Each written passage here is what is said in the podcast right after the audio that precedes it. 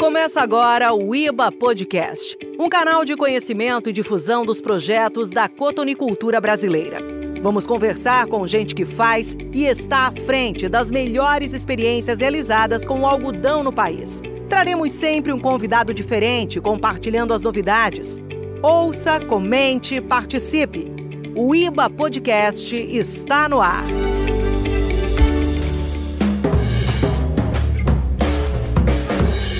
Jacob Crosariol Neto, doutor em agronomia e pesquisador do Instituto Mato Grossense do Algodão, o IMA-MT, deu detalhes sobre a importância do correto monitoramento nas lavouras de algodão. Os desafios do monitoramento de pragas e doenças. Qual seria o principal desafio do monitoramento? Hoje eu vejo que o principal desafio do monitoramento é a grande rotatividade de monitores que a gente tem dentro das áreas de produção porque não é um trabalho fácil, é um trabalho árduo, né? O monitor vai atuar no campo, ele vai estar tá no sol, na chuva. Então, assim, é um trabalho bem braçal, é, bem visual. Ele tem que andar no meio das lavouras em busca de, de pragas, né? É, identificar pragas ou doenças, plantas daninhas. Então, ele, ele, vai, ele vai ser o olho do produtor naquele talhão.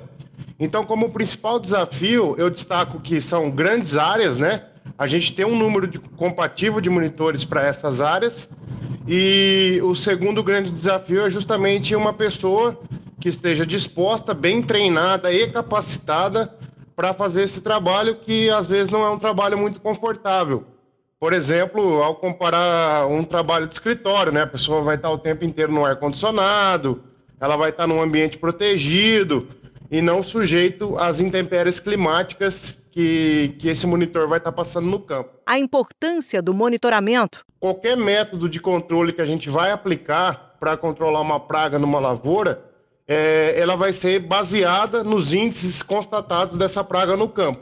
E quem que vai ditar ou constatar esses índices é o monitor. Então, assim, é, a gente vê ferramentas, por exemplo, de controle biológico, que tem sido uma vertente em amplo crescimento nos últimos anos. O controle biológico, ele não é um, um agente de controle imediato, ele tem um tempo para começar a agir no sistema.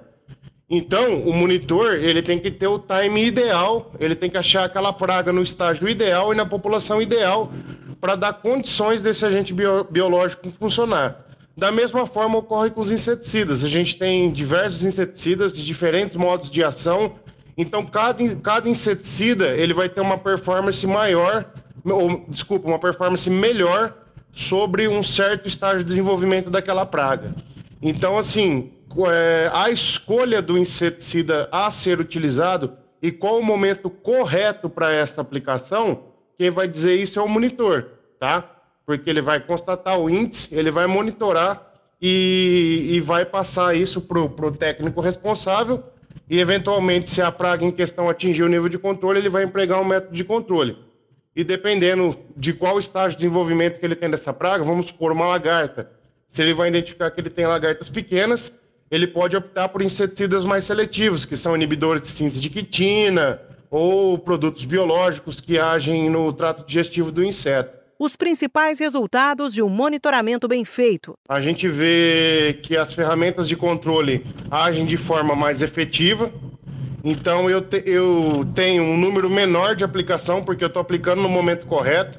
E eu aplicando no momento correto, essa ferramenta de controle que eu estou utilizando, é, pode ser um inseticida, pode ser uma planta transgênica, pode ser um controle biológico, ele vai ter uma, digamos assim, um efeito residual maior, porque eu estou entrando no momento correto de aplicação. Eu não estou aplicando é, com a população da praga estourada ou com a ausência da praga.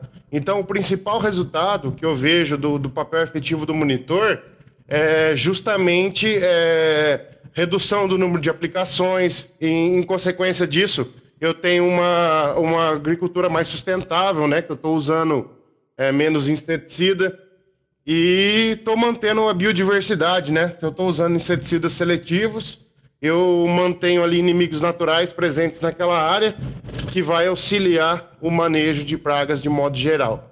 E as perspectivas de futuro para o monitoramento em campo? A gente tem ferramentas novas no mercado, né?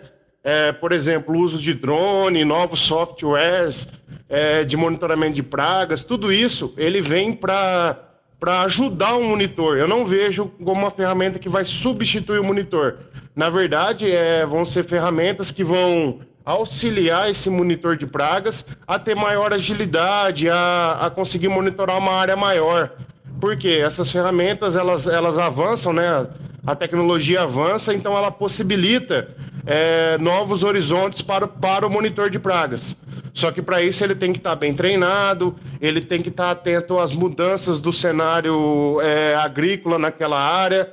Então, assim, antigamente a gente via o manejo de pragas por cultura, hoje a gente já, já orienta o produtor a fazer o manejo de, de pragas no sistema.